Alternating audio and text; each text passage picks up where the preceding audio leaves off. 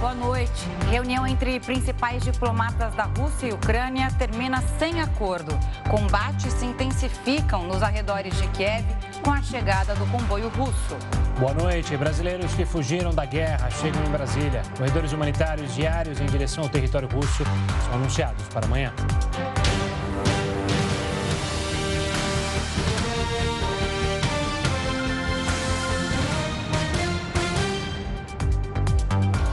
E os motoristas já enfrentam filas para abastecer os veículos antes que os preços aumentem. E vai aumentar bastante a partir de amanhã. Quem tem mais informações ao vivo é a repórter Adriana Perrone. Adriana, bem-vinda. Aonde você está e qual a situação por aí? Oi, Camila, Gustavo, uma boa noite para você, boa noite a todos que estão com a gente. A situação por aqui é essa que o Edgar Luqueta vai mostrar para vocês. Olha o tamanho da fila nesse posto de combustíveis que fica na zona oeste aqui da capital paulista. Um pouquinho antes de, dessa nossa entrada ao vivo, eu conversei com alguns motoristas e eles dizem que já estão nessa fila há pelo menos 40 minutos. Tudo isso para tentar pegar ainda, né, abastecer o carro ainda com o preço de hoje, porque o reajuste previsto pela Petrobras, anunciado pela Petrobras, vai acontecer a partir de amanhã. O Paulo, por exemplo, que já está com o carro aqui na bomba, é um desses motoristas que estão aqui na fila há bastante tempo, né, Paulo? Sim, estou aqui já tem uma meia hora já. Por que, que você resolveu vir abastecer o carro hoje? Porque amanhã vai aumentar o preço da gasolina. E eu trabalho com aplicativo, aí dói no bolso, né? Vai encher o tanque. É, o jeito é isso mesmo. Aproveitar o preço baixo. Como é que tá trabalhar com carro com um preço do combustível tão alto? Tá difícil, porque a gente praticamente está pagando para trabalhar. E, e, o valor da tarifa do aplicativo baixo não tem como. Tá certo, então muito obrigada, boa sorte aí para você. Vou pedir para o Luqueta me acompanhar, porque vocês veem que o movimento está super grande nesse posto. Tem um outro motorista que está por aqui também. Eu conversei com ele um pouquinho antes dessa nossa entrada. Olá, tudo bom? Tudo bem? Você também chegou já faz um tempinho por aqui, né? Já tem uns 50 minutos na fila. Veio mais cedo por quê? Resolveu vir hoje abastecer por quê? Não, porque eu tava com, já com o tanque na reserva quase e por causa do aumento dos preços, né? Que não para de subir. É. Tentar garantir um pouquinho ainda o combustível um pouquinho mais baixo. Isso. Adriana. Seu nome? É, Jonathan. Obrigada, Jonathan. Adriana. É isso. Oi, Camila. O Luqueta pegou uma imagem sensacional agora, que é da bomba é, enquanto ele estava abastecendo o veículo. Será que ele consegue acompanhar o, o Jonathan é, abastecendo o carro para a gente ver quanto ele vai gastar e quanto ele gastava antes? Então, é porque o, valor ainda não foi alterado por aqui. Agora eu consigo te dizer quanto que eles vão gastar a partir de amanhã, Camila. É uma comparação melhor ainda. Vou pedir Luqueta me acompanhar. Vem por cá, Luqueta, olha só. Hoje, nesse posto de combustível, Camila, o litro da gasolina comum está R$ 5,99. Então, guarda esse número na cabeça, R$ 5,99. Olha só quanto que ele vai estar tá custando a partir de amanhã, R$ 6,99 centavos, ou seja, de um dia para o outro, o litro da gasolina comum nesse posto vai subir, vai subir um real. Quando a gente fala do preço do litro do diesel, hoje está R$ 5,69. Olha só para quanto vai amanhã. Então, tá aí a explicação do porquê dessa fila enorme. As pessoas realmente estão vindo para cá para tentar garantir o preço do combustível mais baixo, para ganhar aí uns diazinhos antes de ter que arcar com um valor bem mais alto. E é importante a gente dizer que alguns postos, Camila, já estão reajustando os preços hoje, o que não é permitido. Inclusive, o PROCON disse que isso é errado, é passivo de multa. A gente conversou agora há pouco também com um consumidor que veio aqui e que falou que por volta de meio-dia, um posto de combustíveis, um outro posto de combustíveis que fica aqui perto, já havia alterado os preços, isso não é permitido e isso infringe aí o direito do consumidor. Então a situação por aqui é essa que a gente está mostrando para vocês. Edgar, Edgar Luqueta fazendo as imagens. Posto de combustível lotado, pessoas dentro dos carros aí há pelo menos 40 minutos, todo mundo tentando garantir o preço de hoje, porque amanhã o, só o preço do litro da gasolina comum por aqui vai subir um real. E olha só,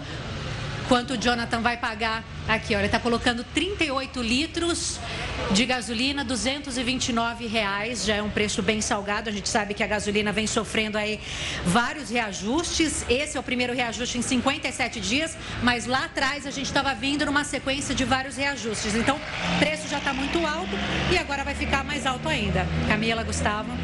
Valeu pelas informações detalhadas da Adriana.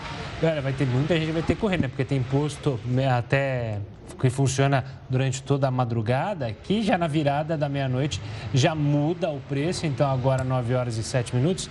Quem pretende colocar é bom se apressar, afinal são 40, 50 minutos para conseguir encher o carro, por exemplo, nesse posto. Um forte abraço e até a próxima, Adriana. Agora, só um comentário, você vê, né? Um real de aumento é muita coisa de um dia para o outro. E fazia tempo que eu não via uma cena como essa. Postos de gasolina, postos de combustíveis lotados, filas para abastecer.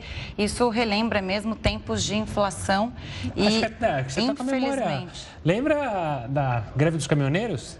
Foi a mesma cena. Greve dos caminhoneiros que foi, primeiro, todo mundo correndo porque tinha o risco de acabar a gasolina, porque os caminhoneiros não, não iam repor. Aí depois era posto vazio, que não tinha gasolina. Então eu lembro é, desse período, que Fazia foi justamente tempo. com o então, governo tempos, Michel Temer. Do Temer, que foi mais uns anos, né? Sem ver essa, essa cena e impressiona uhum. realmente, né? Todo mundo correndo para conseguir gastar um pouco menos, porque daqui para frente a gente não sabe como vai ser. Pois é. Vamos agora até a Brasília. A gente vai falar com Yuri Ascar. Yuri, que também tem as informações sobre esse aumento da Petrobras. Uma boa noite, Yuri.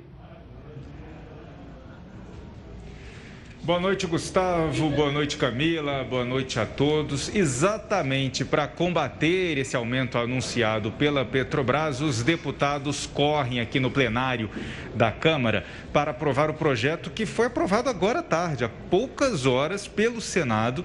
Aquele projeto que altera a forma de cálculo do ICMS, um imposto estadual que incide, é responsável por até cerca de 25% do preço final nas bombas dos combustíveis. O projeto foi aprovado no Senado na forma de um substitutivo, era um projeto que havia saído aqui da Câmara já, mas foi é, foi alterado, né? Como o texto foi alterado pelo Senado, ele voltou para essa nova análise e a ideia dos deputados é saírem daqui hoje à noite com esse texto aprovado, porque a pressão a partir de amanhã passa a ser nos governos estaduais porque são os governos estaduais que terão até o fim do ano para aplicar na prática essa mudança no cálculo do ICMS, que deixa de ser feito de acordo com o preço médio atualizado a cada 15 dias. Então, com essa base de cálculo atualizada a, casa, a cada 15 dias e com a escalada do preço dos combustíveis, o que, que vinha acontecendo?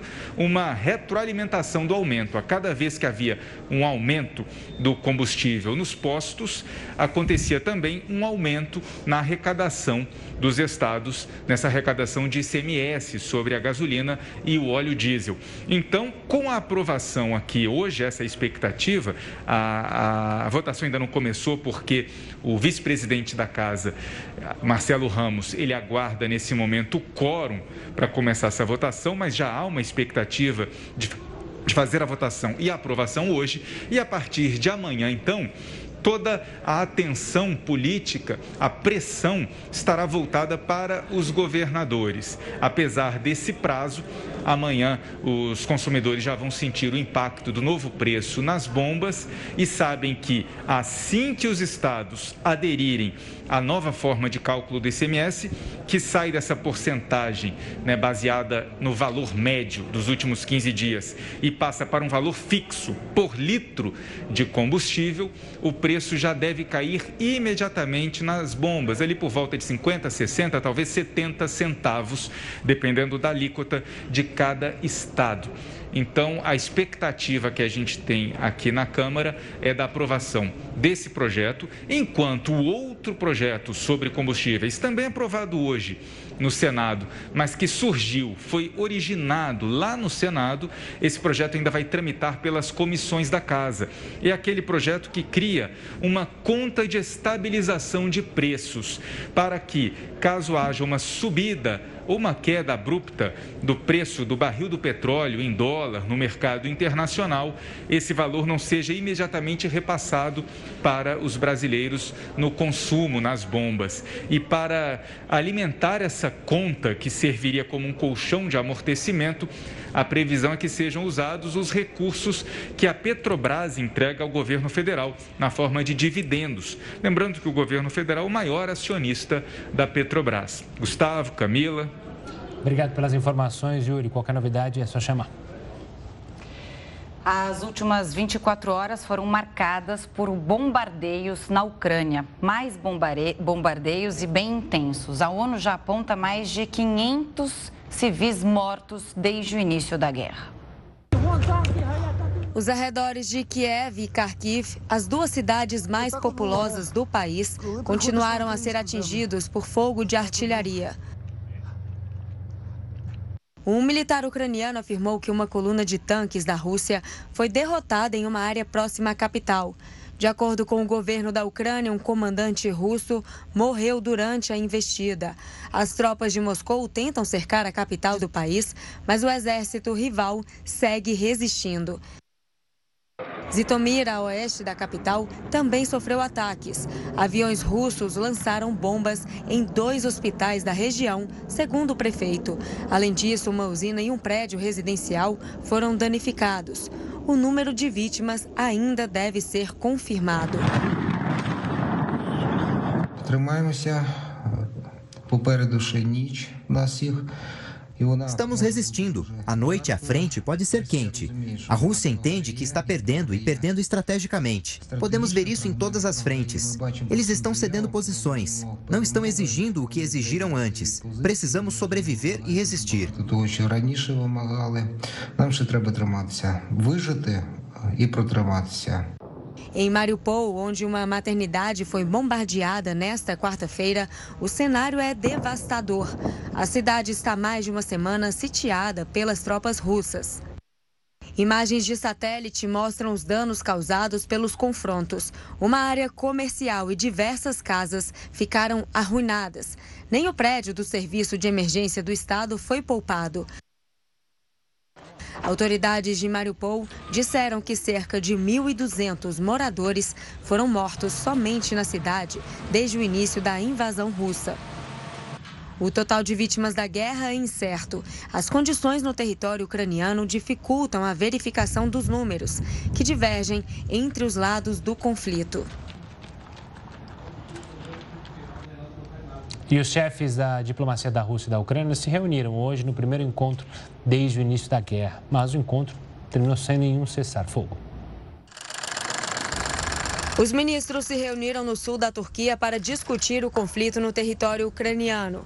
Esse encontro era muito aguardado, mas as expectativas eram limitadas. São rodadas e rodadas de negociações e nenhum acordo acontece. Além de nada ter sido acertado em relação ao cessar-fogo, os dois países também não conseguiram chegar a um acordo sobre a retirada dos civis de cidades que estão sendo bombardeadas. Depois da reunião, que durou 90 minutos, cada ministro falou separadamente o que havia sido discutido.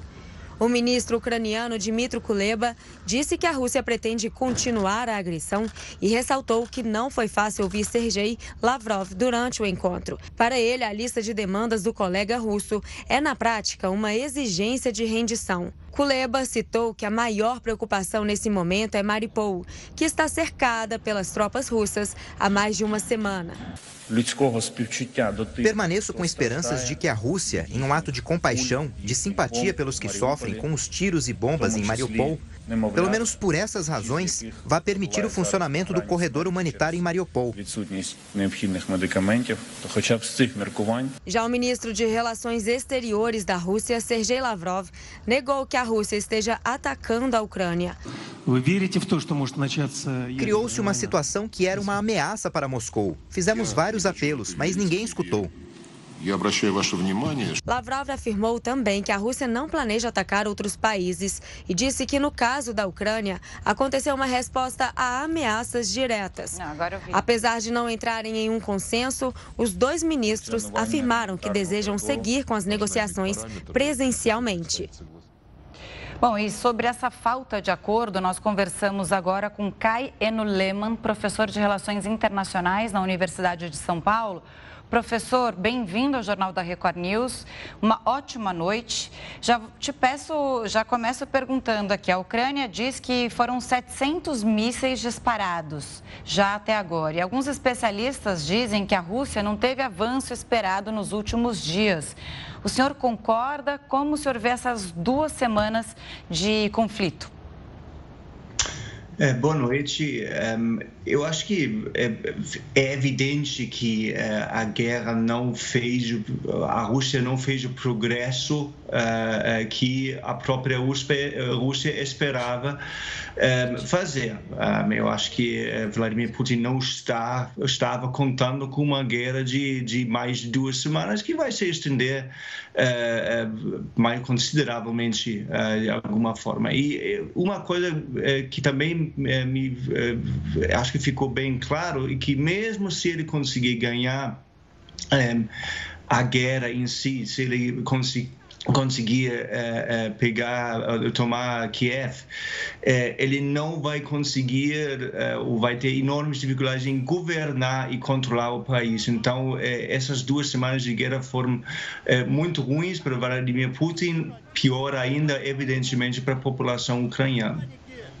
Professor Kai, a gente pode dizer que a União Europeia ela menosprezou a situação na Ucrânia, porque não é de hoje, né? A gente teve a situação na Crimeia, teve a situação e os confrontos ali na região separatista, e só foi se pensar em fazer algo quando definitivamente a Rússia invadiu a Ucrânia.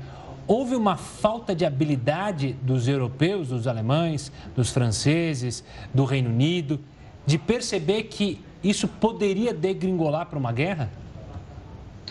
É, sim, eu acho que a, a política europeia como toda, uh, individualmente e coletivamente em relação a Vladimir Putin tem sido um, uh, um, um fracasso completo, né? Eh, e a gente a gente está vendo isso agora, como o senhor colocou, a invasão da Ucrânia não é de hoje, é de 2014 um, né, quando uh, a Rússia anexou território, uh, instalou basicamente uh, governos, entre aspas, alternativos em, em regiões do leste do país. Um, e uh, o mundo uh, fez muito pouco, uh, a União Europeia menos ainda, a OTAN também não. então, isso claramente é um fracasso gigantesco por parte do Ocidente que incentivou, pelo menos indiretamente, Vladimir Putin a fazer o que ele agora está fazendo, sem, sem dúvida.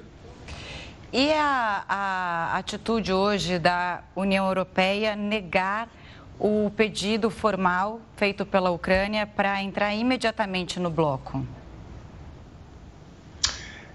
Não é uma surpresa. a União Europeia, eh, por bem ou mal, eh, eu não estou eh, avaliando isso aqui, mas por bem ou mal, é uma organização que depende muito e valoriza muito processos. E existe um processo para entrar na União Europeia. Esse processo tem aspectos políticos, econômicos, uh, direitos humanos, etc, etc. e isso vai vai durar tempo. E na verdade, eu, assim, eu estou completamente a favor da entrada da Ucrânia na União Europeia, mas a expectativa do governo ucraniano é que isso seria é, uma, uma coisa feita em, em, seis meses, um ano, é, nunca era realista. Como eu falei, por bem ou mal, a União Europeia é, se, se prende muito aos processos que, que ela tem é, e é, existe um processo muito claro nos tratados da União Europeia sobre como é, um país pode ou não pode entrar no bloco. Então, isso vai demorar bastante tempo se, de fato, aconteceu, se de fato vai acontecer.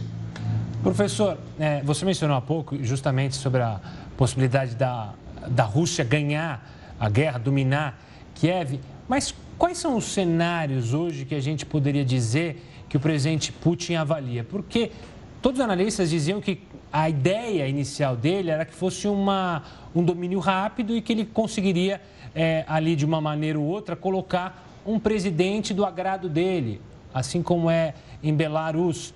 Mas isso não deve acontecer, até porque ele criou uma resistência agora com os ucranianos, ou seja, um ódio entre países que eram é, irmãos para se odiar. Então, é difícil acreditar que vai ter um presidente tampão. Existem cenários possíveis é, na mesa para a gente imaginar o que, que o Vladimir Putin quer agora? Um, tem vários cenários, nenhum deles é, é, é muito promissor. É, eu acho que o, me parece mais provável mais possível, não sei provável, mas, mas possível no momento, é, é uma guerra é, é, bastante demorada que eventualmente vai levar é, ou a uma vitória russa, porque a, a, a Ucrânia simplesmente não tem os, é, o, é, o, poder bélico para derrotar a Rússia numa, numa guerra convencional, mas mesmo se isso for acontecer, o que seria o, o é, cenário mais positivo para Vladimir Putin, é, a resistência que o senhor colocou vai continuar. Então, nós teremos, é, numa, num cenário de uma vitória russa, um, um país basicamente unido na resistência ao, ao governo Uh, e ao, uh, a Rússia como toda. Isso vai levar à, violência, vai custar muitas vidas uh, e vai custar, em termos financeiros, muito caro à Rússia e vai prolongar, a, a meu ver, de forma definitiva, indefinitiva, vamos dizer, o isolamento político e econômico que a Rússia já está começando a sofrer. Então, os cenários que, que tem é, nenhuma, nenhum deles, para mim, me parece é, é, promissor para Vladimir Putin. Professor, alguns especialistas já dizem que essa guerra tem data para acabar e seria uma semana. Baseado em que eles fazem essa, essa leitura? E eu queria saber o seguinte também, eu queria falar da situação de Mariupol, que é desesperadora, né? Quem consegue sair da cidade passa muita necessidade, muito risco e tem pessoas que estão presas lá e já não tem mais acesso à água, à luz, a remédio. Quer dizer, é uma situação muito preocupante nessa região portuária. Por que a Rússia não respeita esse cordão humanitário que já foi prometido alguns dias atrás, por essa semana inteira? E por que deixar essa cidade específica nessa situação? Essa cidade específica é, é, estrategicamente muito importante. Né? É, é, é, controlada essa cidade dá à Rússia acesso à Ucrânia de várias maneiras. É, é, então, em termos geográficos e estratégicos, é muito importante. Por isso, essa intensidade de bloqueio que, que tem lá. Em termos do, do corredor humanitário, que já se falou várias vezes e, e nunca nunca se concretizou. É, parte disso é, são as condições que às vezes a Rússia impõe nesse nesse corredor. A gente está, eu acho que dois dias atrás se falava de, de um corredor humanitário que levaria diretamente para a Rússia e Bielorrússia, o que evidentemente, é, né, se não fosse tão sério, seria uma piada. Não, é, é, difícil acreditar, na verdade, que que algo disso seria uma supostamente era uma proposta séria. E a, a, a, total falta de confiança entre os dois lados. Né? É, é, é difícil negociar qualquer coisa quando é, não existe nada de confiança entre os, os, os negociadores. E a gente viu isso hoje nas negociações entre os dois ministros, ministros de Relações Exteriores. Né? não, que, qual é a base das negociações aqui? Não, não tem. os dois.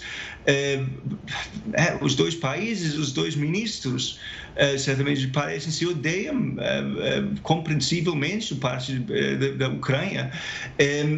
Então você está negociando com quem sobre o quê? e mesmo um acordo, né? Qualquer acordo, mesmo se fosse para um, um corredor humanitário para uma semana, um seja fogo por uma semana, depende de uma, uma crença, uma, uma, eh, uma ideia de que esse, eh, esse acordo seja respeitado. Isso, essa, essa ideia, essa confiança não existe. Então, eu não vejo, ao curto prazo, é, é, muitas chances que isso mudar é, de forma definitiva.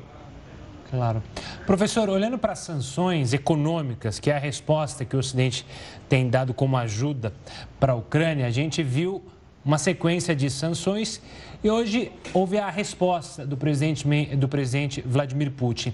Algo que me chama a atenção é que o cenário está se fechando cada vez mais para os oligarcas no Ocidente. Reino Unido, é, a Inglaterra fez, é, hoje, inclusive, bloqueou é, as contas, o acesso ao dinheiro de Roman Abramovich. Só que me chama a atenção que hoje mesmo também o presidente Vladimir Putin, talvez num aceno a esses oligarcas, já mencionou que todas as empresas internacionais que deixarem a Rússia serão estatizadas. Essa talvez seja justamente a moeda de troca para manter o apoio desses oligarcas? Essa é uma tática de Putin para que eles não o pressionem? É mesmo assim, é, é, diante das sanções impostas pelo, pelo Ocidente, que vão ter impacto, tem impacto a curto prazo mais para as pessoas comuns, né, é, que não têm acesso a, a dinheiro, não, é, é, muitas empresas fecharam, então muitos vão perder empre, é, emprego e tudo mais. ao longo prazo, isso vai afetar também os oligarcas e a, a economia russa, que vai entrar em sérios problemas. Alguns economistas estão dizendo que vai entrar em colapso. eu não sou economista, então não posso dizer. mas diante disso, diante desse cenário econômico muito desfavorável, Putin depende eh, para se sustentar no poder fortemente do apoio dos oligarcas, né, que já estavam próximos eh, a eles. Tem outros oligarcas que ficaram no, na prisão e foram mortos eh, porque se afastaram do Putin. Então, o, o, ele vai depender dos oligarcas para se sustentar. Então, isso pode ser o que ele anunciou hoje, essa ameaça de estatizar nacionalizar empresas é, é, pode ser uma assim um, um sinal para os oligarcas é, é, dizendo que olha tem, tem coisas aqui para vocês ah, é, é, ao, ao curto médio prazo. Se isso vai dar certo não eu não sei. Eu não sei até que ponto os oligarcas querem ficar completamente querem ficar completamente isolados do mundo e por, por quanto, quanto tempo eles vão aceitar isso. é, mas é, é, claramente uma tentativa, é, de, de, ponto de vista de Putin, de, de, de retaliar e mostrar é, força tanto para seus oligarcas quanto para o mundo é, externo. Tá certo, professor Caio. Obrigada pelas explicações, pela entrevista. Ótima noite para você. Eu agradeço, muito obrigado. Uma ótima noite, professor. Vamos continuar no assunto porque o presidente da Ucrânia, Volodymyr Zelensky, voltou a pedir a implementação de uma exclusão aérea no país.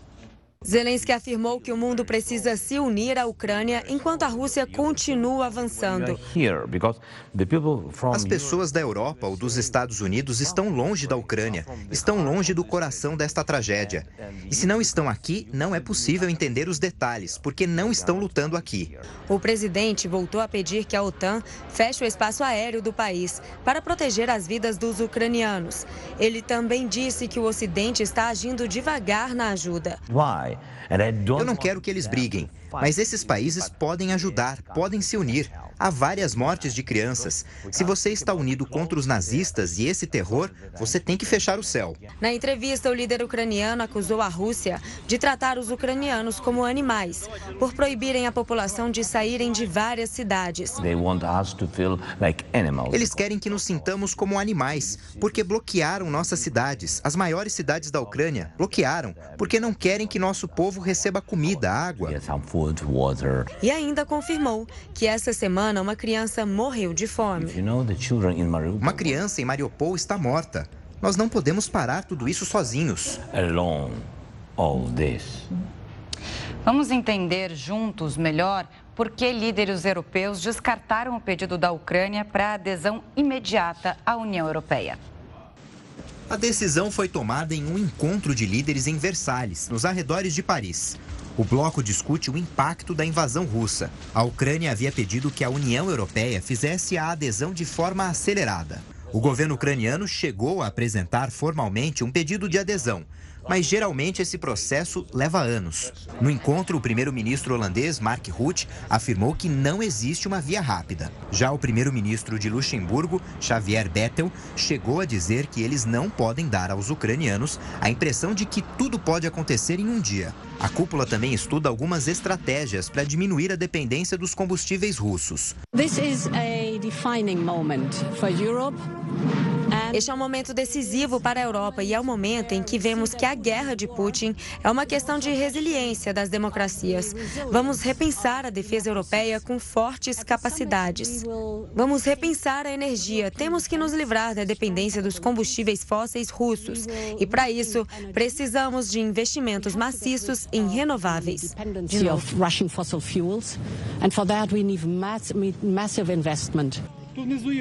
Os países europeus estão criando medidas para ajudar os refugiados ucranianos.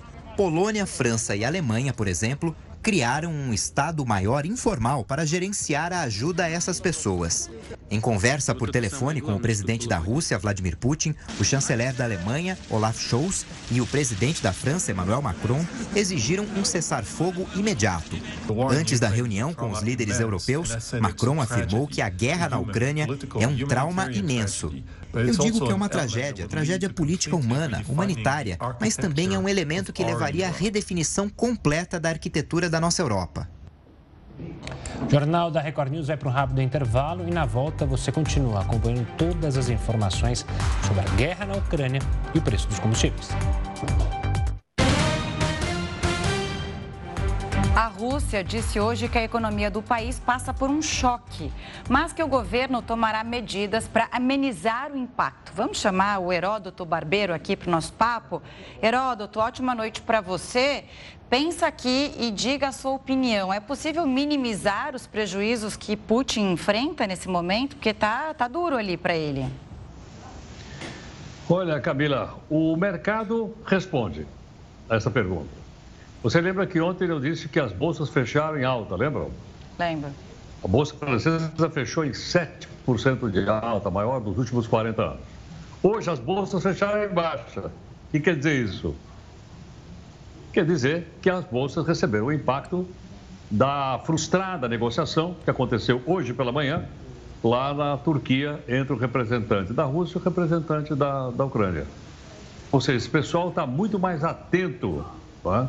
Nessa, nesses movimentos e faz com que o mercado mexa, a bolsa sobe, a bolsa desce. Agora, o interessante é o seguinte: interessante é que a, a situação da Rússia antes dessa guerra era uma situação que estava muito, muito boa, muito confortável. Para ter uma ideia, a Rússia queria que a moeda dela, o rublo, fizesse parte do sistema financeiro internacional. É um direito que eles têm. Ia para lá? Ia.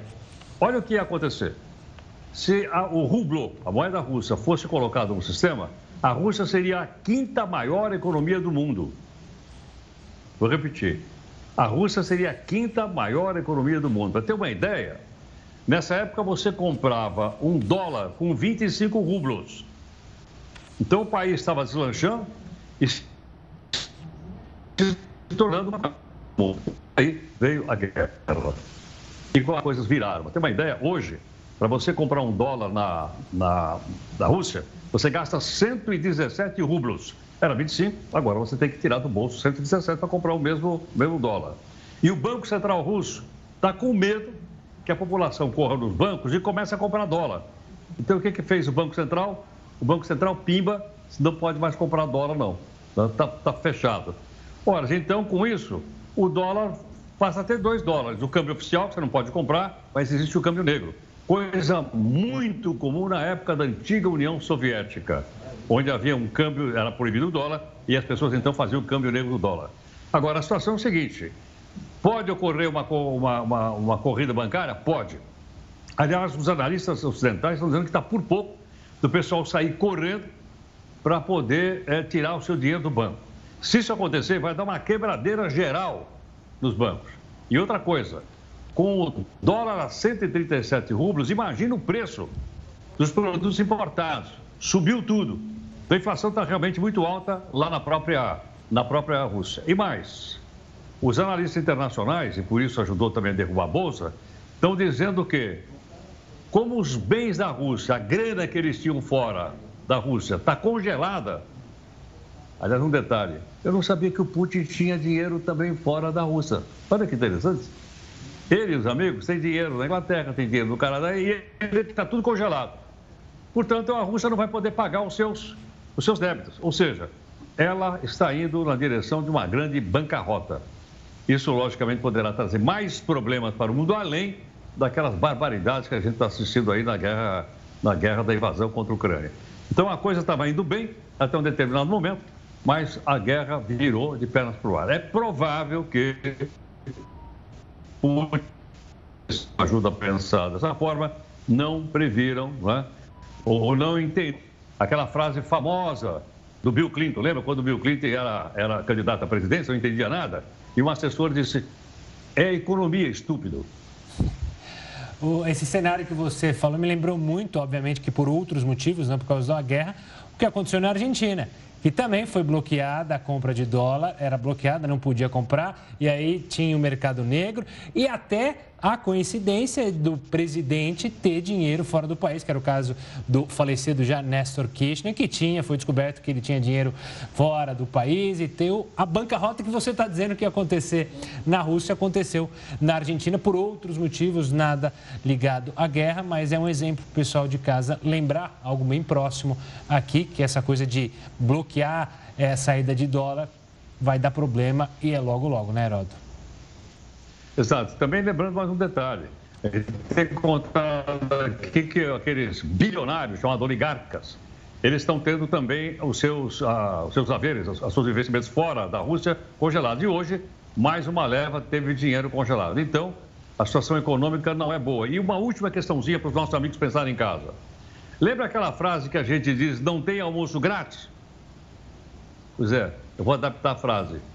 Não tem guerra grátis. Pois é, um custo enorme para a vida e também para a economia de um país. Obrigado, Herói. Daqui a pouco a gente volta a se falar. Até já. Até já. Olha, a Rússia acusou os Estados Unidos de financiarem pesquisas sobre armas biológicas na Ucrânia. Os dois países negam. O Ministério Russo da Defesa afirmou ter encontrado evidências de pesquisas sobre armas biológicas na Ucrânia. Continuamos trabalhando na análise de documentos apresentados por funcionários de laboratórios biológicos ucranianos sobre as atividades militares secretas dos Estados Unidos no território da Ucrânia. O porta-voz afirmou que os americanos pretendiam realizar testes sobre patógenos de animais como aves, morcegos e répteis. Essa não é a primeira alegação feita pela Rússia. Em 2018, o Kremlin acusou os Estados Unidos de fazerem experimentos biológicos na Geórgia. Ucranianos e americanos negaram as acusações.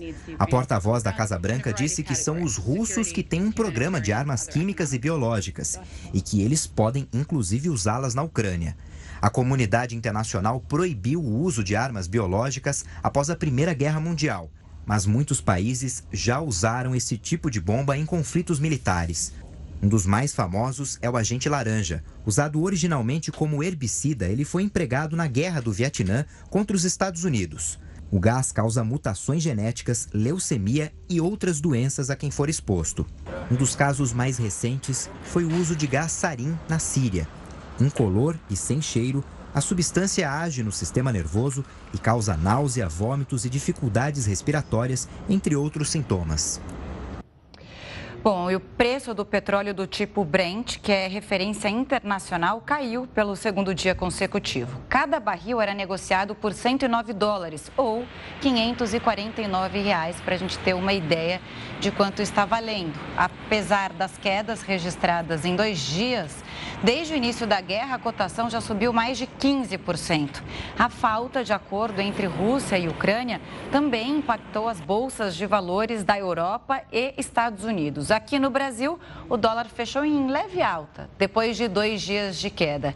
Já o principal índice da Bolsa Brasileira, o Ibovespa, caiu 0,21%. E o aumento do preço dos combustíveis anunciado pela Petrobras provocou filas de carros em postos não só em São Paulo, mas também em outras capitais do país. Em Curitiba, a fila tomava o quarteirão e a espera foi de mais de meia hora para encher o tanque antes do reajuste. Mas, segundo os motoristas, os postos foram mais rápidos e atualizaram os preços.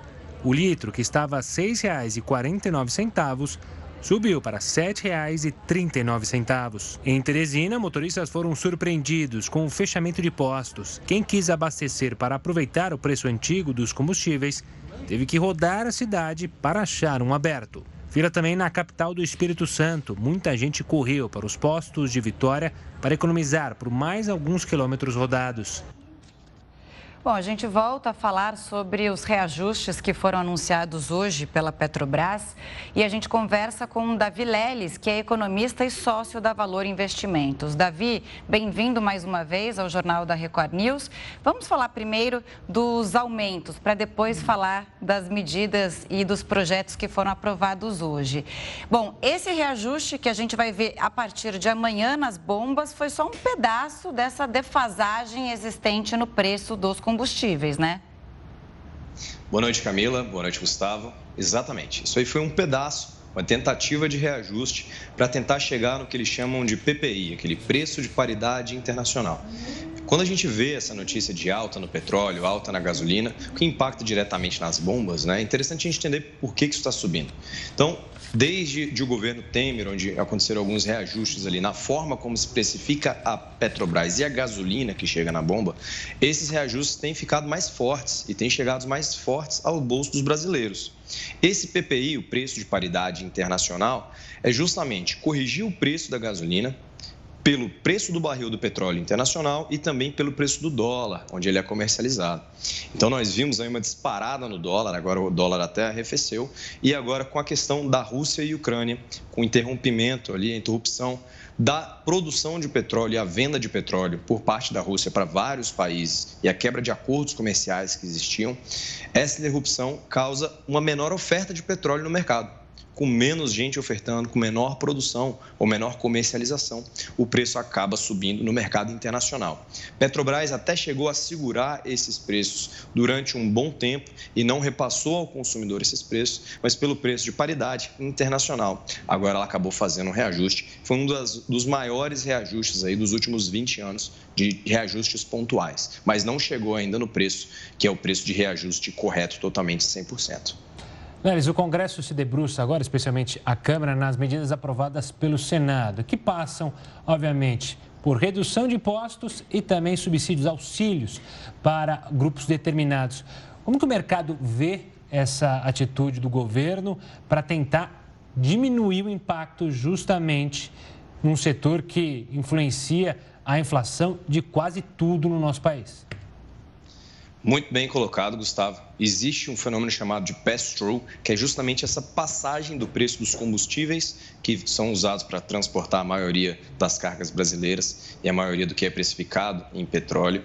Esse pass-through é justamente uma alta no petróleo, uma alta nos combustíveis, ela é passado, repassado ao pãozinho que é transportado, às cargas que são transportadas, ao pedido que você fez e vai ser entregue por um transportador, por uma transportadora. Então isso é muito preocupante porque tudo sobe de preço que está atrelado ao preço logístico, ao preço de transporte. Isso faz com que a inflação brasileira, que já vinha muito estressada, ainda se estresse um pouco mais. Tem analistas falando que só essa alta dos combustíveis agora pode causar um impacto de até 0,4% na inflação, ou seja, 0,4% no IPCA.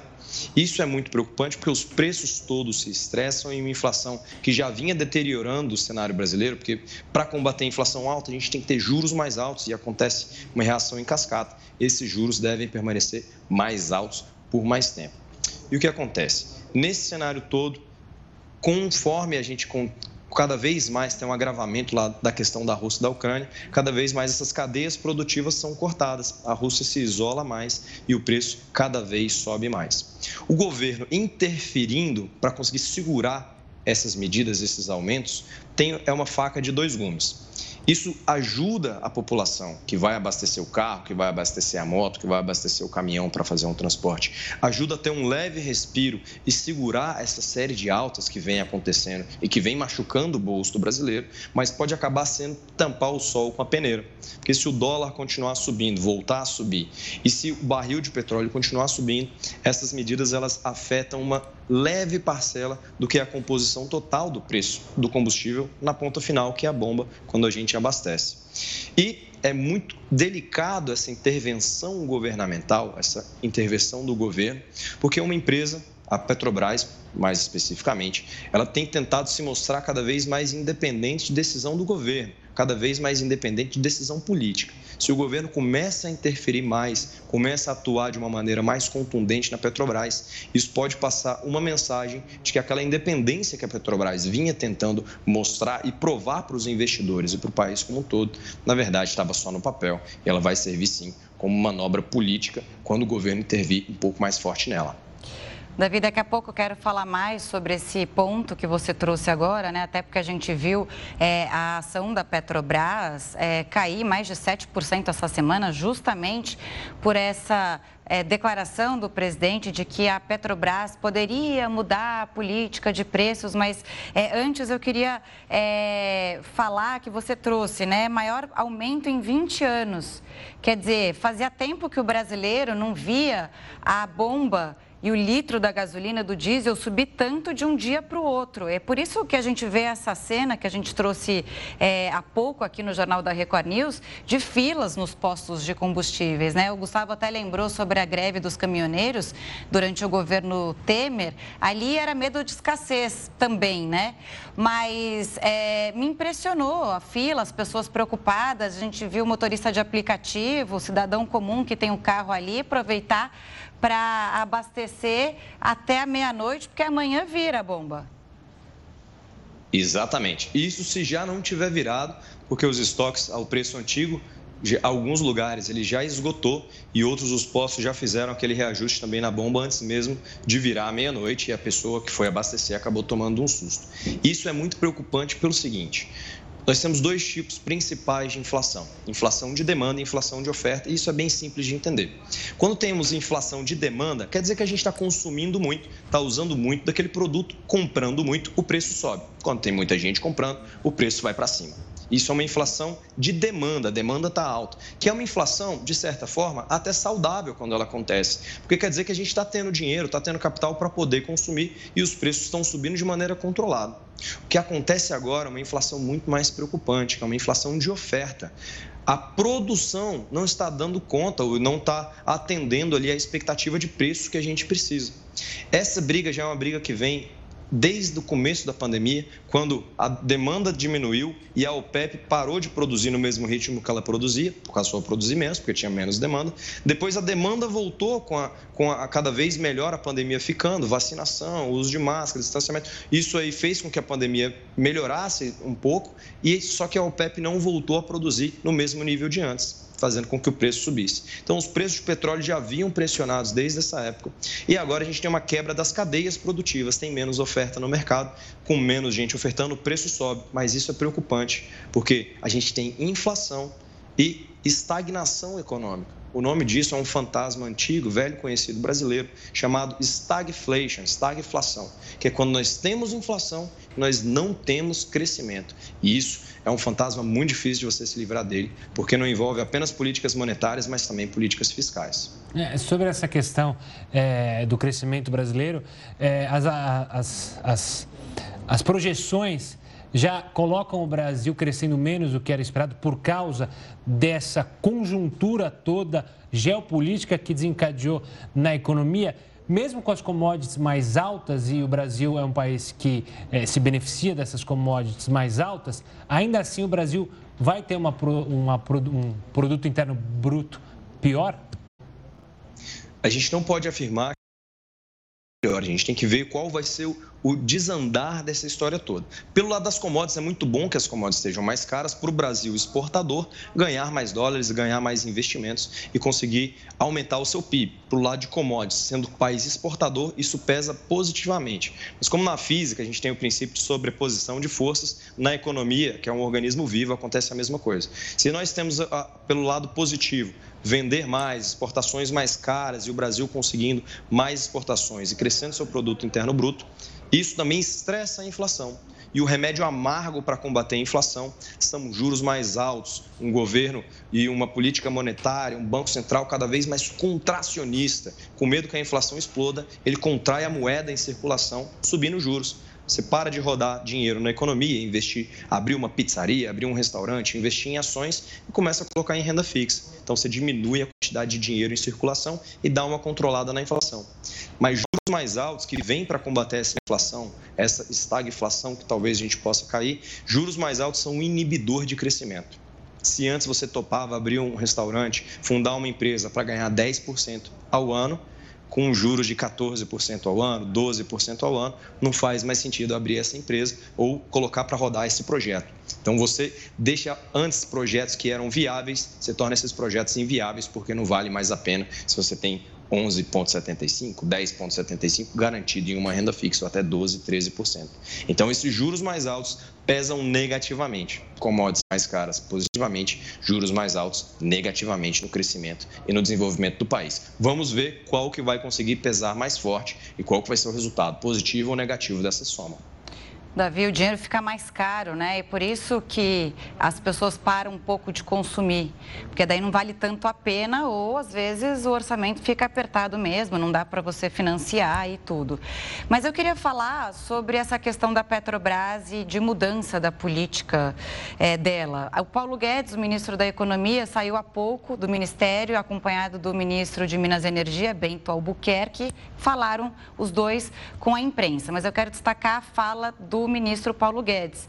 Ele descartou mudar a política de preços da Petrobras, não falou sobre medidas a serem tomadas. E aí ele responde quando perguntam: ah, gente, aí depende da guerra. Mais ou menos, né? Quer dizer, toda a responsabilidade agora está é, no colo do Senado, que aprovou esses dois projetos. É, eles vão para a Câmara e o presidente Bolsonaro já disse que vai dar prioridade para sancionar a mudança no cálculo do ICMS. Vai ser suficiente? Essa mudança no cálculo do ICMS, como tinha comentado, ela pode trazer um respiro se ela vier acompanhada de outras consequências. Quando a gente consegue deixar pelo menos por enquanto, as opiniões políticas de lado e tentar focar nos indicadores econômicos da Petrobras, a gente consegue entender um pouco melhor. A gente não pode se enganar. Essa conta, quem vai pagar somos nós na ponta final, seja a Petrobras retendo os custos ou sendo a Petrobras já repassando esses custos para o consumidor. A Petrobras reter custos também não é legal, não é, não é saudável para a empresa. Empresa pública dando prejuízo ou absorvendo prejuízo é o país tomando prejuízo e essa conta vai ser paga mais cedo ou mais tarde. Então, se a Petrobras repassa esses custos para o consumidor, para o consumidor é muito ruim, porque a gente vai ter que pagar mais, às vezes mesmo com reajuste de ICMS, que der um leve respiro, se o barril de petróleo continuar subindo ou se o dólar der um spike para cima, der uma estressada, por mais que o ICMS ajude, ele não resolve. Se a Petrobras começa a represar os custos, né? A gente sabe que a inflação, principalmente em ano de eleições, é o maior indicador de popularidade ali dentre os indicadores econômicos. Então, se acontecem medidas para reter a inflação, dar uma segurada na inflação. E a repassada de custos do petróleo e do dólar para a ponta final na bomba, você está sacrificando uma empresa pública por conta disso. Então também não é saudável. A gente tem que achar um meio termo de como que a gente consegue não repassar esses preços tão altos para os consumidores, mas também não afogar a Petrobras em prejuízos e fazer com que ela produza menos, produza pior e tenha uma má gestão. A gente vai depender de uma boa economia mundial, mas o principal, a gente não pode passar simplesmente a responsabilidade para a economia mundial a boa gestão da empresa, a boa gestão das políticas públicas brasileiras, a, boa utilização. O Brasil não é um país pobre. O país, o país brasileiro, o Brasil, é um país rico, mas é um país que gasta mal, tem uma máquina pública muito pesada. Quando nós conseguimos ajustar isso, vamos, vamos parar com essa história de cobertor curto. Cobre a cabeça, descobre os pés, descobre a cabeça para cobrir o pé e sempre você está tirando de uma caixinha para colocar em outra, mas a soma é zero e a gente acaba penalizando a ponta final, que é o consumidor brasileiro. Davi, até porque não tem coisa pior do que ficar com o pé gelado ali, né? Quando você cobre a cabeça. Mas, de qualquer forma, eu queria falar com você sobre esse fundo de estabilização de preços que está sendo discutido em um dos projetos. O projeto que vai passar pelas comissões é, da Câmara dos Deputados, como explicou o Yuri Ascar aqui no começo do jornal. Como funcionaria esse fundo de estabilização de preços? É, pelo que eu estava lendo, é o seguinte: é, durante um período que a gente não está em crise de alta de preços, o consumidor paga um pouquinho a mais pela gasolina para ter, fazer uma reserva. E também viria dos lucros da Petrobras. Quer dizer, a gente dividiria essa conta por enquanto, né, pelo projeto, entre nós, consumidores, e também a Petrobras. O governo teria alguma participação nisso? E, na sua avaliação, esse projeto ok, tudo bem fazer esse fundo? Funcionaria para todo mundo? Esse fundo é um velho conhecido já de outros carnavais, de outras políticas públicas também, não apenas brasileiras, mas mundiais, de tentar não fazer uma ingerência diretamente dentro dos preços da Petrobras, mas criar algum tipo de mecanismo para poder subsidiar ou então poder tapar um buraco ali que ficaria aberto se você não fizesse essa correção monetária ajuda a mostrar que você não vai corrigir diretamente o preço, mas esse fundo ele pode ter finitude, ele não é um fundo que vai ser infinito.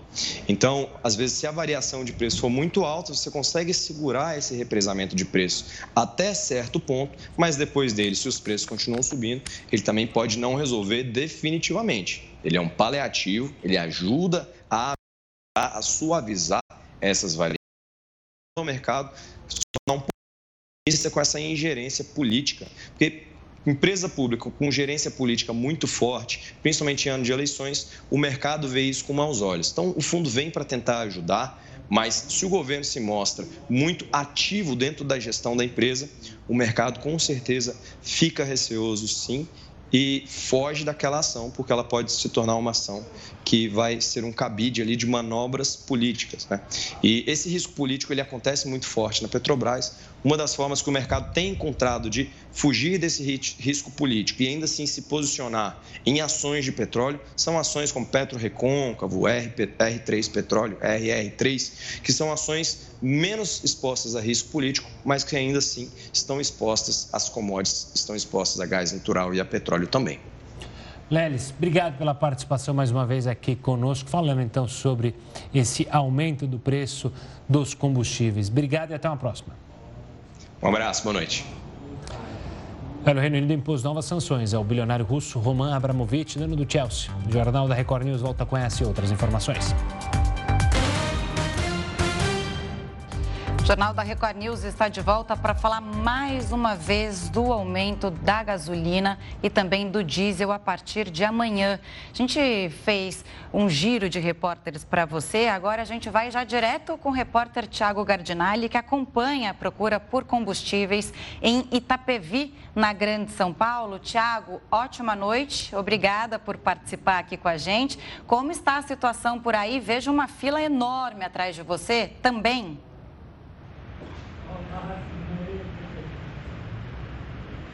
Olá Camila, boa noite a você, a todos que acompanham o Jornal da Record News. É realmente uma noite caótica com essa corrida aos postos de combustíveis.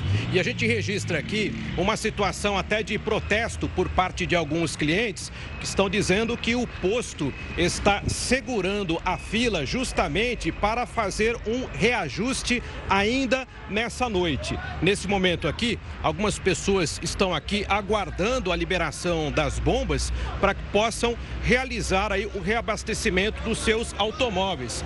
Amigo, com licença, você está aguardando aqui para abastecer e, e, já houve o reajuste do preço já? Exatamente, né? Estamos, estamos aguardando aqui, seguraram a gente até as 10 horas, está alterando os preços aqui na nossa frente. Só que o detalhe é o seguinte, o preço na refinaria só sobe amanhã.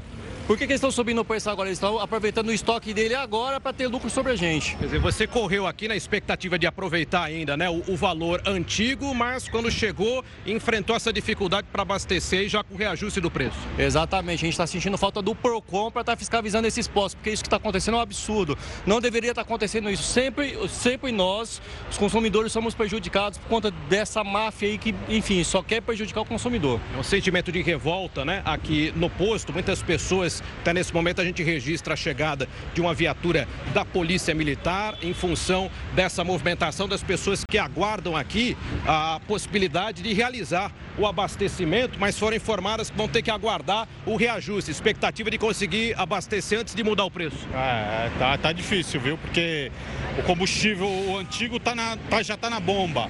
E o atual aí, agora eles querem reajustar o valor e, meu, é, é, é sacanagem. Pelo menos se tivessem trabalhando, abastecendo, mas eles paralisam o serviço, todo mundo aqui que tem coisas para fazer fica esperando e é isso aí que a gente tem aqui, entendeu? Que... Camila, é, é, o registro ao vivo, né, da situação de momento das pessoas que estão tentando abastecer. Olha, Você moça, tentou correr para. Não, ó, eu, eu saí da minha faculdade, vim direto, aqui tá o registro. Ó, 9,44 que eu mandei pro meu marido, a gasolina estava no valor de 5,79 pelo app. Eu sempre abasteço nesse posto.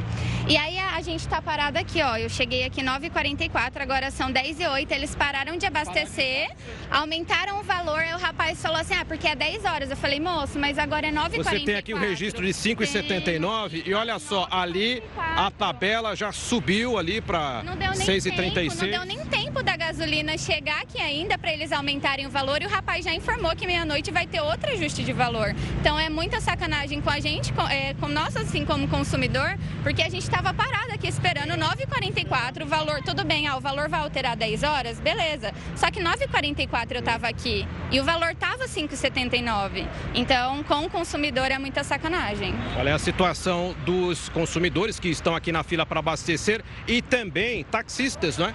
Que dependem é, da questão aí da, da do combustível para que possam trabalhar. O senhor também correu aqui como taxista, né? Depende aí da, da do, do, combustível Sim. e o, o medo de um novo reajuste. Sim, porque está difícil, né? Desse jeito para trabalhar, a gente está aí na luta, né? Vamos que vamos. Mas tá, tá, tá cruel. E eles já aumentaram já o preço, né? Pelo que tava, eles já aumentaram já. Camila, Gustavo, é a verdadeira corrida contra o tempo e nós estamos em um posto, mas aqui ao lado, né? Um outro a gente observa ali também com intensa movimentação, uma outra viatura da Polícia Militar tentando conter o ânimo né, das pessoas que acabam ficando mais revoltadas, né, como essa consumidora nos mostrou. Ela tinha visto o preço né, da, da, da gasolina. Quando chegou aqui, o valor já havia sido alterado e existe aqui a informação de que possa haver é, um novo aumento a partir da meia-noite. Mas são realmente grandes filas que se formam né, nesse posto aqui, em tantos outros aqui nos arredores, das pessoas que aguardam né, a, a possibilidade aí de conseguir abastecer. Estão aqui na fila. A senhora bastante revoltada também, né? Com certeza. É uma falta de respeito com o consumidor.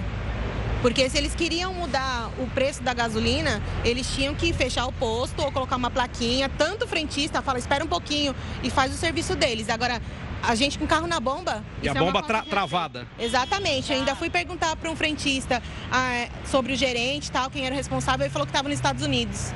Me faltando com respeito na segunda vez. Porque a primeira vez já foi pelo preço da gasolina. E a segunda vez foi pelo jeito que ele me respondeu.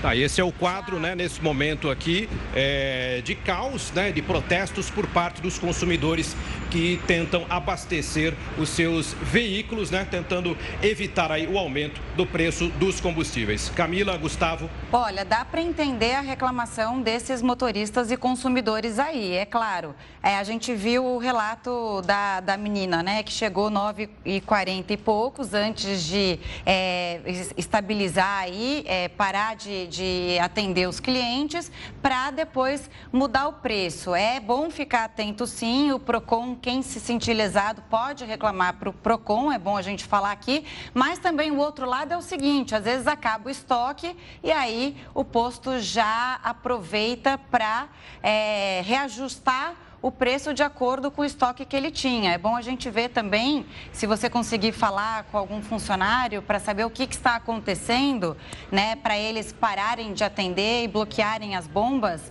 para uh, saber o que está acontecendo mesmo. Agora, aí estava R$ 5,79 a gasolina, vai passar para R$ 6,36. É isso? Mostra para gente a remarcação de preços e, e, e, se você conseguir apurar, você me, me conta o que, que o, o posto diz sobre isso. Exatamente, Camila. Olha, a, a, a, tabela ali atualizada, né? 6 e 36. É, eu conversei aqui com alguns frentistas, né? Que me dizem que eles por serem apenas funcionários, não têm né, é, nem autonomia né, para responder, nem a informação a respeito dessa questão do, dos reajustes, né, que estão aqui justamente apenas para que possam trabalhar nas bombas e realizar o abastecimento dos automóveis. Né? O proprietário desse posto especificamente aqui é, não, não nos atendeu, não passou nenhuma informação e deixa as pessoas sem saber quanto vai pagar. Quer dizer, Verdade. você não tem como estimar quanto vai pagar na bomba. É, a gente ainda não sabe, porque o horário que a gente chegou era 9h25, estava constando o valor de 6,9 e tinha uma fila gigantesca aqui. Muita gente já desistiu, né? E agora a gente pergunta qual é a posição, eles não estão abastecendo nenhum carro. Tava trocando o turno. Falou que ia trocar o turno e agora eles ainda vão aumentar, fora esse valor de 6,69 a partir da meia-noite. Quer dizer, você está aqui só vendo ali a tabela aumentar. É, Já viu um aumento e a informação que vai aumentar mais uma vez. Exatamente. Está aqui realmente as pessoas também sem informações, Camila, do que pode acontecer aqui é, nesse posto, né? E a fila que vai aumentando cada vez mais, né? Desde o momento que nós chegamos aqui, olha, a, a quantidade de carros cada vez maior aqui nesse posto das pessoas que tentam aí abastecer os seus automóveis antes de um novo ajuste de preços que deve acontecer ainda esta noite neste e em tantos outros postos aqui na Grande São Paulo. Tá certo. A gente viu aí o trabalho do repórter Tiago Gardinali hoje no Jornal da Record News, essa corrida aos postos de combustíveis. Ele está num posto que fica na Grande São Paulo. Aqui na capital paulista também já há esse, esse, essa grande movimentação nos postos. Obrigada, viu, pela participação aqui. Volte sempre. Boa noite. Obrigado, Galinari. Bom, vamos falar agora de volta da guerra, porque o governo do Reino Unido impôs novas sanções ao bilionário russo Roman Abramovich. Ele é dono do Chelsea, atual campeão da Liga dos Campeões e do Mundial de Clubes. As sanções impostas a oligarcas russos ganharam um novo capítulo. O Reino Unido proibiu o Chelsea, clube de Londres, de vender ingressos e contratar novos jogadores para a equipe. Roman Abramovich havia colocado o clube à venda, mas a operação não poderá ser concluída. O clube tem valor estimado na casa dos 10 bilhões de reais. O bilionário russo foi descrito em um documento do Tesouro do Reino Unido como um oligarca próximo a Vladimir Putin e pró-Kremlin. O primeiro-ministro Boris Johnson comentou as novas sanções ao russo. Estamos acelerando a nova lei de crimes econômicos, então poderemos ir ainda mais rápido. Mas você precisa ter uma evidência clara de que as pessoas estão conectadas ao regime de Putin. Isso foi estabelecido. É por isso que vamos em frente com as sanções. O Chelsea tem uma licença especial para atuar esportivamente até o dia 31 de maio. Ainda não se sabe qual será o futuro do clube após a data. Hoje, o time perdeu a principal patrocinadora. A empresa rompeu o contrato e exigiu a retirada imediata da marca do uniforme da equipe. A medida deve causar um prejuízo de quase 800 milhões de reais. Bom, a gente vai mais uma vez com Heródoto Barbeiro, porque falamos mais cedo aqui que a reunião de hoje entre os ministros da Ucrânia e Rússia terminaram sem acordo. É possível, Heródoto, parar o Putin? É, pode ser que sim, pode ser que não. É uma, é uma pergunta realmente muito difícil essa, Camila. Só que tem um detalhe que é o seguinte, o pessoal de casa entender. O que é que a Ucrânia tem que o Putin quer? É, passa, tem trigo, tem petróleo, uh, os adultos passam por aí, mas não é isso. A Ucrânia, ela fala russo. Ou uma língua local também eslava. O russo é eslavo, a língua da Ucrânia é eslava, e de outros países daquela região, as línguas também são eslavas. Então, o que quer dizer isso? Nessa ânsia de fazer com que a Rússia volte a ser novamente um grande protagonista no mundo, ele quer juntar os países que têm língua eslava, como a Rússia, num grande império. Mas isso aqui é invenção do Putin? Não, não é. Isso é a invenção do, do czar da Rússia, lá atrás, lá no século XIX, onde ele invadiu os países, não, fala a nossa língua, essa aqui é nosso país, e vamos tomando. E isso ficou conhecido na época com o nome de pan-eslavismo. Pan quer dizer vários. Pan-eslavismo, que, aliás, foi uma das causas da Primeira Grande Guerra Mundial. Olha onde vai isso. Então, agora, o que o Putin está fazendo, por isso é que o pessoal chama ele de czar, né, de imperador do século XXI, ele está querendo voltar novamente a montar esse pan-eslavismo e a Ucrânia fala russo. Aquela cidade que a gente tem mostrado sempre aqui no jornal, Mariupol, aquele porto que está cercado, o pessoal está lutando lá, lá é, 95% da população fala russo. Agora, por falar russo, eles não quer dizer exatamente que pertence à Rússia. Mas a Rússia diz, não, se fala, se fala russo, se é eslavo, tem que vir para cá. E sabe que uma coisa interessante? Isso não saiu só da cabeça do Putin. Tem um cidadão lá atrás, um desses geopolíticos, até achei o cara aqui, tal de Alexander Dugin, ele é que está bolando isso. Ou seja, assim como você tem na Europa Ocidental uma OTAN, os russos estão tentando montar uma outra OTAN do outro lado, do lado da Europa Oriental e da Ásia, para poder se tornar um grande protagonista é, mundial. Então, é isso. Então, não dá para parar o, o Putin. Né? O que vai parar, logicamente, se puder parar, é a pressão da opinião pública mundial diante da barbaridade que está acontecendo na Ucrânia as imagens a gente está mostrando aí, inclusive agora. Mas fora isso, a ideia é voltar até aquele império de todas as pessoas que falam uma língua eslava, como o russo, deverão fazer parte de um único país. Nem que seja, é, dizendo assim de uma maneira bastante é, educada, nem que seja na porrada. Renato, a gente volta a se falar amanhã e acompanhar todos os desdobramentos desse conflito. Um forte abraço e até amanhã. Até amanhã, obrigado. E médicos americanos embarcaram para a Ucrânia para levar ajuda humanitária ao país. O Jornal da Record News volta já já. Com poucos sinais de que Vladimir Putin vai parar, surge um conceito novo: mundo russo. Para entender mais sobre isso, a gente conversa agora com o Vicente Ferraro, especialista em política russa e pesquisador do Laboratório de Estudos da Ásia na Universidade de São Paulo. Vicente, bem-vindo mais uma vez. O Putin quer fazer um Estado forte, potência militar, retomar o prestígio da velha União Soviética, é isso? Olá, boa noite, Camila e Gustavo. Obrigado pelo convite. É, em parte, sim, né? Já desde o início de seu mandato, nos anos 2000, Putin vem buscando aos poucos recuperar um, um, uma parte do prestígio que a União Soviética tinha no passado e, a, e mesmo fortalecer o exército russo. Né? Quando a gente vê pesquisas de opinião recentes né, em que a população russa foi questionada quais foram as maiores conquistas de Vladimir Putin nesses mais de 20 anos no poder, a, a, primeira questão mencionada foi o fortalecimento do Exército, a reforma do Exército, ou seja, a recuperação em parte do, desse papel da Rússia como potência militar. E me diz uma coisa, essa questão, você falou da pesquisa é, com a população, isso é algo presente também na sociedade, não só no Putin, ou seja, de ter orgulho de ter um país grande territorialmente, é, com uma força militar isso faz parte da sociedade russa? É algo que eles veem com bons olhos também? Sim, sem dúvida é algo amplamente difundido na sociedade, né? tem uma nostalgia muito grande na sociedade russa em relação ao passado soviético.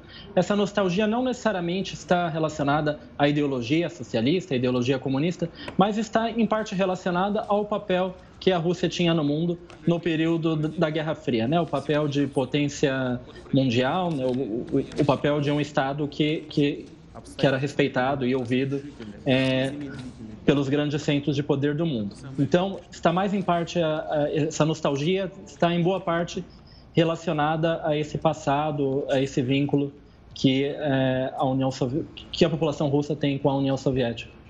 É uma coisa cultural, mas também é territorial, né? É como se o Putin não tivesse ficado satisfeito pelo que sobrou da União Soviética, que é a Rússia em essência, por si só.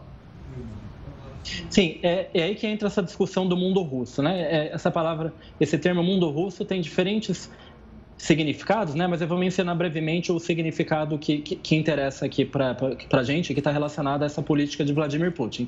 Então, é o, o, mundo russo, né? No, no, no, sentido que Putin usa, né? Se refere às regiões onde há russos étnicos ou populações russófonas que têm algum vínculo cultural com a Rússia, né? Onde são essas regiões? São regiões que, é, que fizeram mais parte do Império Russo e, e é, no passado, ou seja, regiões que passaram por um processo de russificação cultural por mais tempo, e mesmo regiões que durante o período da União Soviética elas receberam muitos migrantes da Rússia, né? Ou seja, como a União Soviética havia diferentes repúblicas, né, que formavam um único país, o processo de migração interno é, tinha uma, uma certa facilidade, né? como no, nos momentos de industrialização. Então, muitos russos, por exemplo, da região de Moscou e outras partes da Rússia, migraram para outras, para outras repúblicas soviéticas. E quando, em 1991, a União Soviética dissolveu, ou seja, ela deixou de existir da noite, para o dia, cerca de 25 milhões de russos étnicos acabaram no exterior.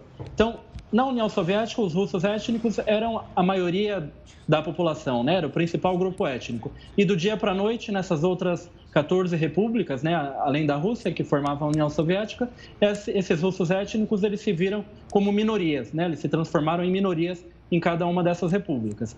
É, eles passaram a temer, em algumas repúblicas, eles passaram a temer que fosse ter alguma política nacionalista por parte dos governos dessas repúblicas. Então, muitos russos étnicos dessas repúblicas migraram para a Rússia assim que acabou a União Soviética.